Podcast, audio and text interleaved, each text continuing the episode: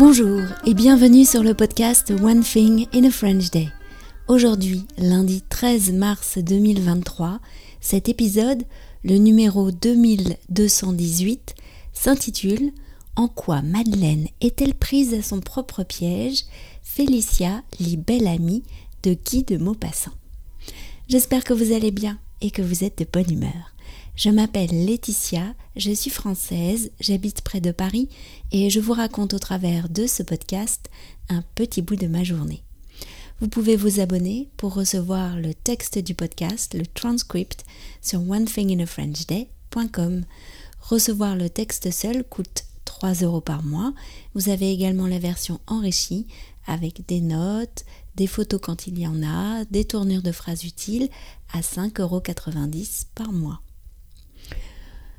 En quoi Madeleine est-elle prise à son propre piège Félicia, belle amie de Guy de Maupassant?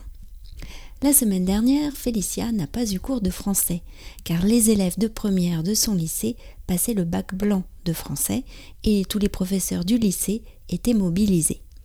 Ce sera son tour l'année prochaine mais elle avait anticipé le travail que lui avait demandé son professeur pour aujourd'hui, répondre à deux questions sur les chapitres 1 et 2 de la deuxième partie de Belle Amie de Guy de Maupassant. Je lui avais proposé de relire ses réponses pour l'aider dans la rédaction de ses phrases. C'est tellement difficile parfois de mettre sa pensée par écrit. Alors, il faut que tu lises les deux chapitres, Mamania, m'a dit Félicia, sinon tu ne vas pas comprendre.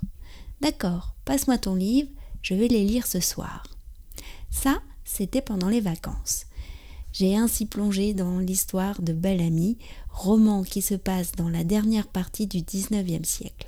Georges, alias Bellamy, est sur le point d'épouser Madeleine Forestier, la veuve de son ancien supérieur et amie au journal La Vie française.